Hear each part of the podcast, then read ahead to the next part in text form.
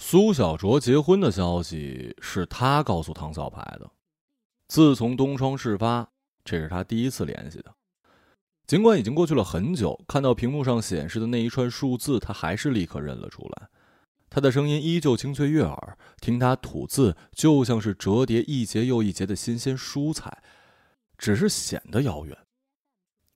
他知道他不会等他，他没有必要那么做，因为除了说爱他，他什么都没有承诺过。可得知他就要成为别人的新娘时，他依然觉得突兀，心里酸溜溜的。但旋即意识到这也是顺理成章，随便说出口一句祝福的话。对方好像叹了一口气，又好像没有，轻到他不能确定。他又说：“你不想知道对方是谁吗？”“谁啊？”他说了一个名字，他知道这个人。以前他跟这个人有过业务上的往来，但私人方面了解并不多，只知道那个人家里很富有，长得不怎么样，年龄上和他正相当，不像自己，比他老了八九岁，挺好的。他心里说这是一个不错的归宿。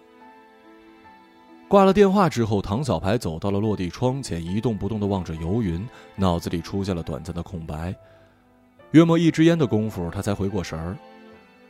可再也无心工作，那些云像是苏小卓手中曾经握着的棉花糖一样，在他眼前晃着，晃得他心神不宁，让他想起那个下午，他毫无征兆的出现在他的视野，叫醒了他身体里的某一种东西，像是出家人动了凡心，那种感觉他甚至都不记得以前的人生中是否有过。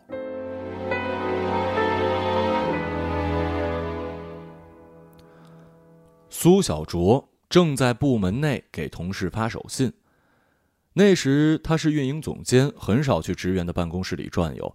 路过门口时，听到里面欢声笑语，好奇之下便进去了。员工们顿时收住笑。苏小卓扭过头看着他，惨然一笑：“领导马上就好，不会耽误工作的。”他愣了片刻，这么漂亮的女生，以前怎么没有注意到啊？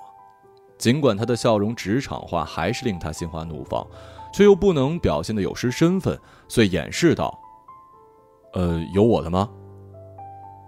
对方显得有些尴尬，“呃，有。”接着从包里掏出了一个圆且扁的铁盒，上面有日式的印花图案，送到他的面前。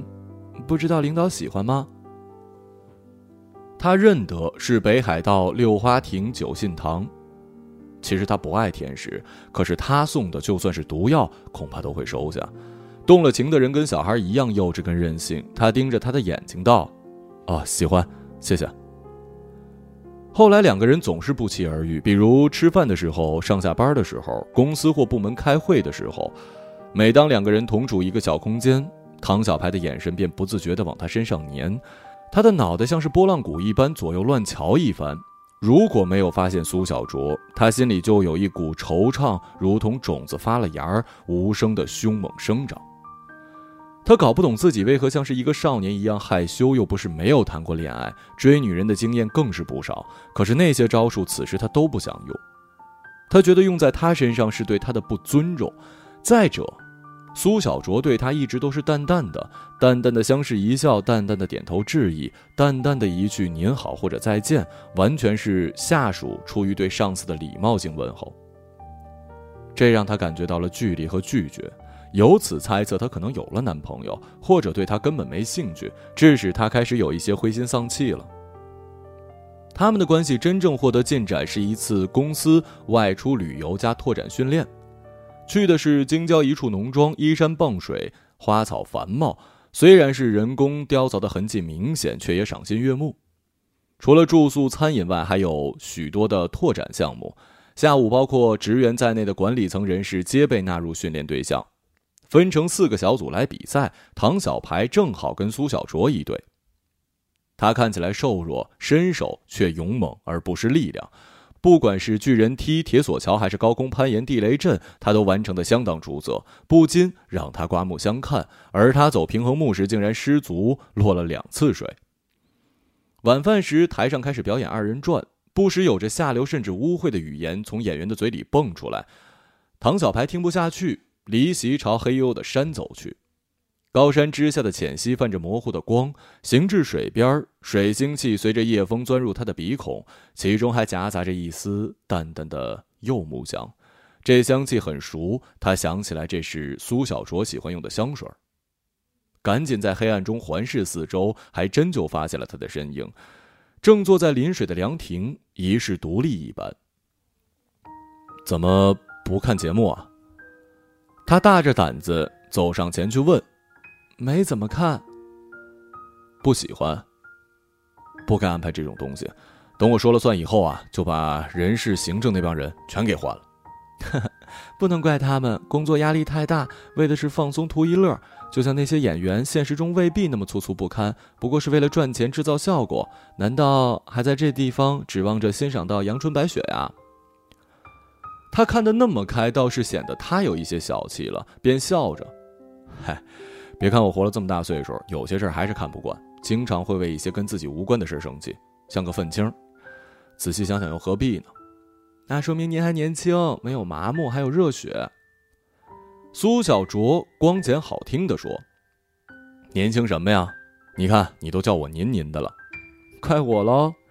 那只是尊称。您以为我叫着不别扭啊？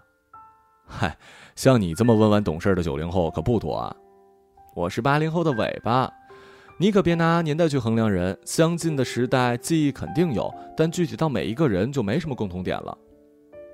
其实还是有的，整体大多数而言，当然，你可能是一个例外。你不也是吗？我还没见过哪个领导像你这么敏感的孩子气呢，有个性。他们千篇一律的，我在别人眼中也是千篇一律，只有在气味相投的人的面前才会表现出真实的自己。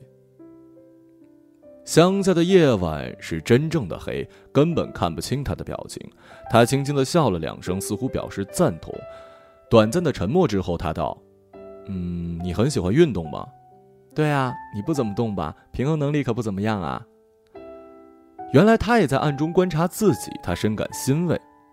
时间倒是有，就是懒得去健身房。我也不怎么去，除非时间不充裕，才会去骑单车。更多的时候都会是户外运动。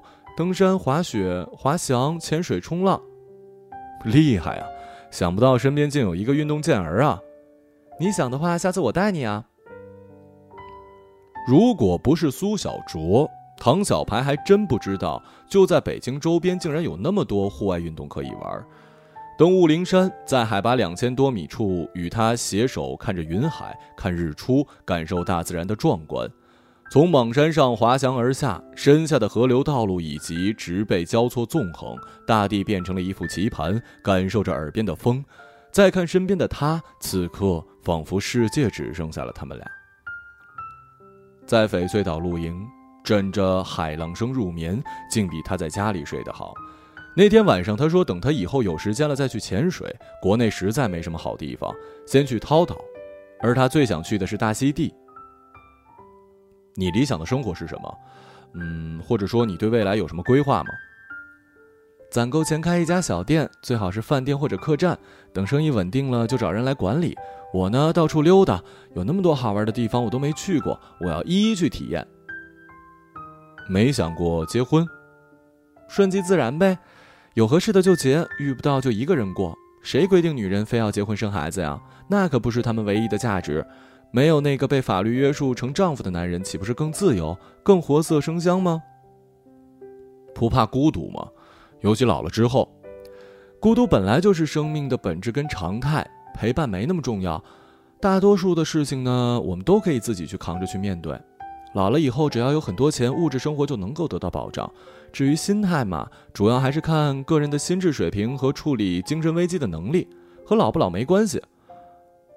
他似乎已经看透了，他那置身事外的姿态让唐小排觉得打开了生活的另一扇门。他从来没有想过可以那样肆意的活着，他的内心深处一直存在着深深的焦虑，并非形而上的哲学命题，而是来自真切的生活压力。尽管这几年事业上有了起色，房车婚姻皆备。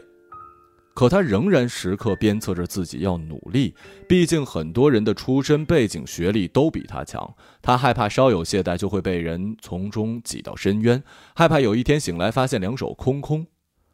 和苏小卓在一起，开心归开心，却有负罪感。并非对老婆，而是觉着这是在虚度时光。也许他应该及时的抽身，回到自己的轨道。可越是这么想，他对他的诱惑力就越大。他无法拒绝他的邀请，只能一次又一次的沦陷。或许等到他跟他去过大溪地，才算告一段落。但郝娜并没有让他等那么久。即使唐小排没有露出明显的马脚，比如衣衫上附了。苏小卓的长发或者是口红印儿，比如短信跟通话记录没来得及删除，比如和苏小卓在外面吃饭或看电影时被抓一正着。可郝娜还是发觉丈夫有些不对劲儿了。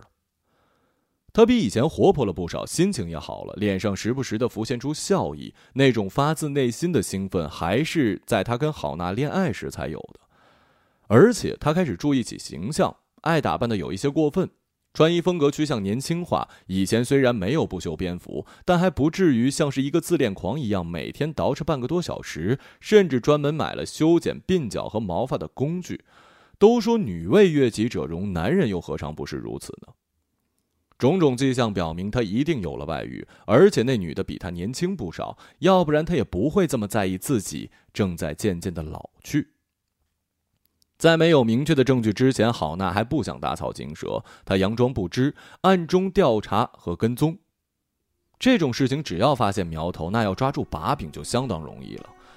其实是在当事人浑然不觉时，郝娜只跟踪了两周多，并对唐小排的私人物品进行了全方位的清查，根本不用出京，便掌握了不少重要情况。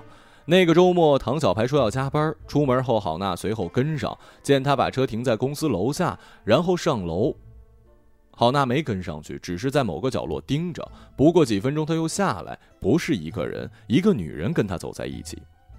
两个人虽然没有过分亲密，却也能看出关系不一般。那眉来眼去的目光，粘稠的如同蜂蜜一样化不开，令郝娜的血从脑门直冲头顶。他想立即上前抓住那个女人，扇她几个响亮的耳光，那才叫解气。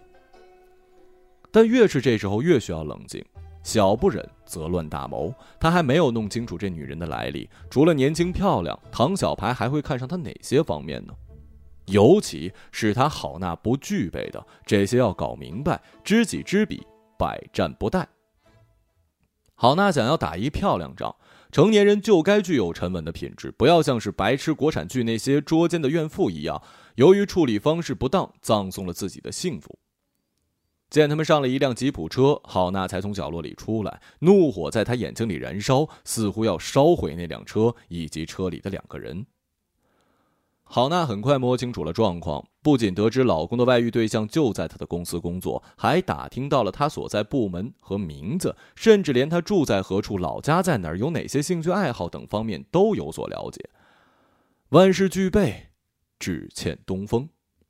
他早已有了一个计划，要让这个女人身败名裂，在公司待不下去，自动走人，还不能影响到唐小排。因此，最好的时机就是等到他不在公司，郝娜上门给苏小卓难堪，撕破脸，大闹一出。机会总是留给有准备的人的。唐小排要去广州出差一周，周二下午，郝娜去做了皮肤护理，晚饭后倒上红酒，对着夜色慢慢品着，然后便睡下养精蓄锐。次日自然醒，他决定下午再去找苏小卓。上午大家普遍比较忙，没有人会把精力放在其他事情上。还是下午昏昏欲睡的时候有闲心看热闹。午饭之后，他开始装点，镜子里的自己还不错，脸没有下垂，皱纹不仔细看看不出，打扮一下甚至比那个不施粉黛的苏小卓还要有女人味儿。唐小排怎么会看上他的？难道只是因为他年轻，还是他想要个孩子呢？也许自己该生一个。医生说，像他这种情况可以试试试管婴儿，成功率很高。可他还没想好，用孩子真能挽救婚姻、拴住变心的男人吗？苏小卓正对着电脑屏幕写东西，感觉有人走到身边，一抬头尚未看清来者，便挨了一巴掌。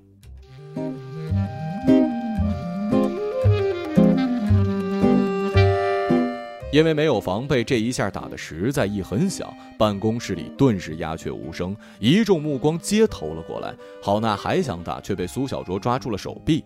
他这个不怎么运动的人，自然没有苏小卓的力气大，生硬硬的被对方推得后退几步，腰部撞在了桌角，疼得哎呦一声。他捂着腰，开口便骂：“狐狸精小婊子！那么多未婚男人你不找，偏偏勾引我老公，你还敢还手？”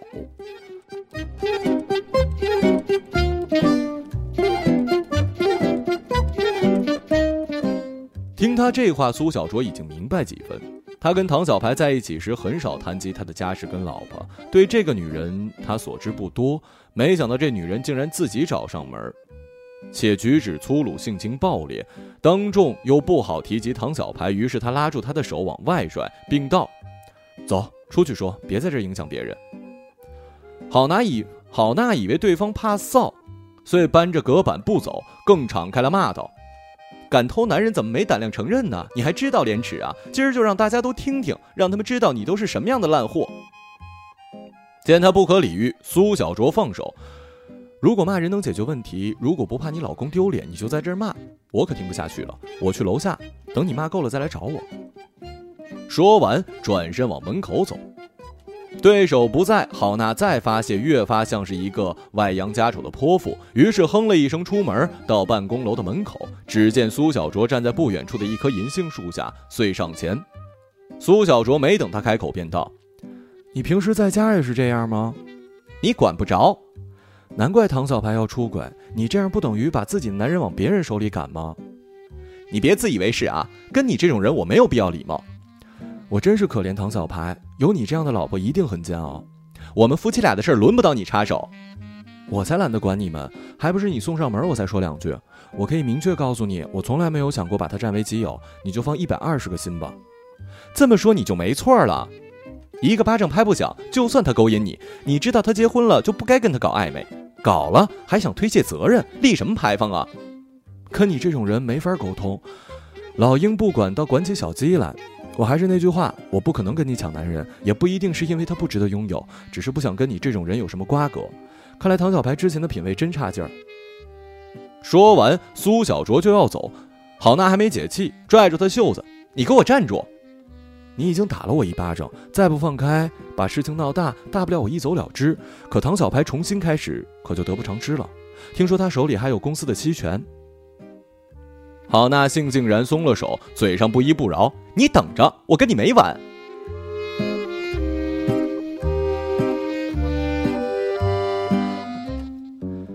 苏小卓没有给郝娜第二次机会，次日办好离职，两日后离开了北京。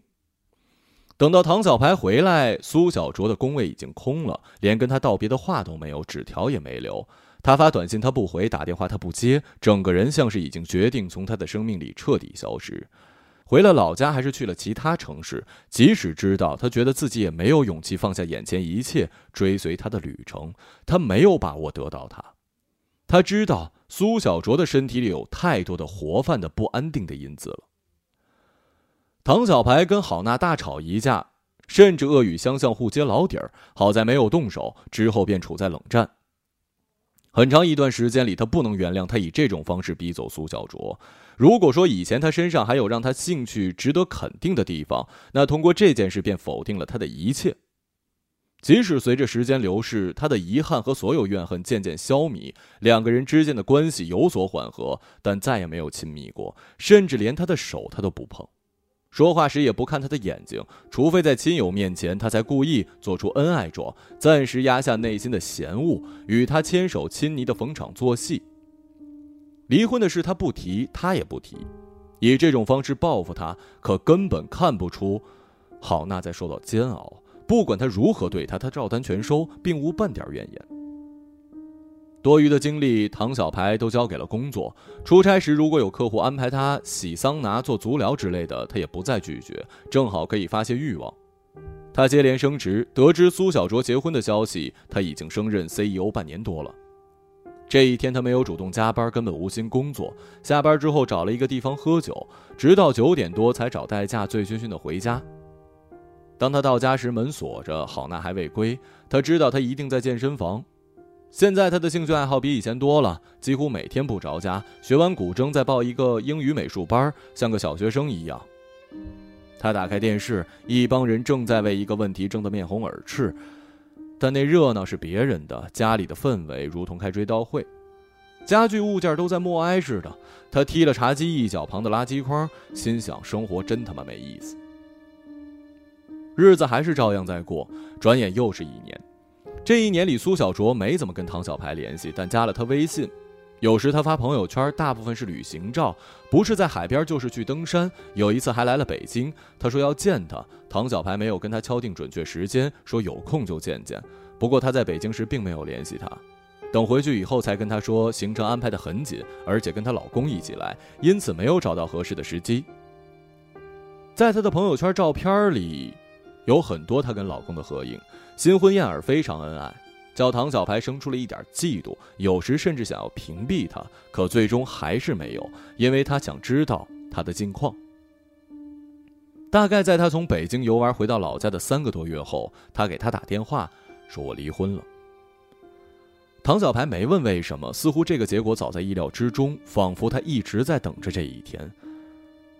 苏小卓没有解释，好像明白他并不关心或者不想听这件事，接着说。我分得一笔财产，现在在双廊，你知道是哪里吗？你去大理玩了？我在这儿开了一家客栈，叫做相约一年。你来的话可以住在这儿，还开了一家咖啡馆，就在客栈的隔壁，露台对着洱海，喝上一杯咖啡很不错的。他说这里不光景色美，空气也好的不得了，尤其是马上入冬了，北京肯定是十面雾霾，所以让他一定来看看。他答应说一定找机会去，可他心里知道自己不会去的。让他没想到的是，两个多月后，郝娜突然提出离婚。那天下午，他打电话约他一起吃饭，说有事儿要商量。他以郑重其事的口吻，竟让他误以为是他难以忍受名存实亡的夫妻关系要讲和呢。为此，他还在心里打了许久的腹稿，想着如何拒绝，可惜没用上。才吃了几口，他便开门见山地说明了本意。他一怔，一时竟不知如何应对。他又坦诚道：“破镜重圆是不可能的了。老实说，我有了结婚对象，你见过。虽然不感兴趣，他还是顺着。虽然不感兴趣，他还是顺着他的话问是谁。他说就是当初建议他尝试试管婴儿的那个医生。他哦了一声，看来你要为他生儿育女了。他未婚吗？”两年前离了，有一个七岁的孩子。那得恭喜你了，一过门就当妈了。唐小排，你丫真没种。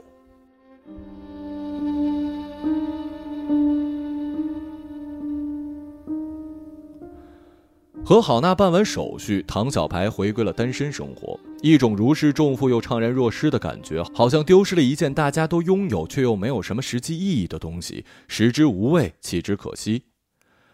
人到中年，婚姻就是这样吧。唐小排感慨了几日之后，突然决定去双廊看看。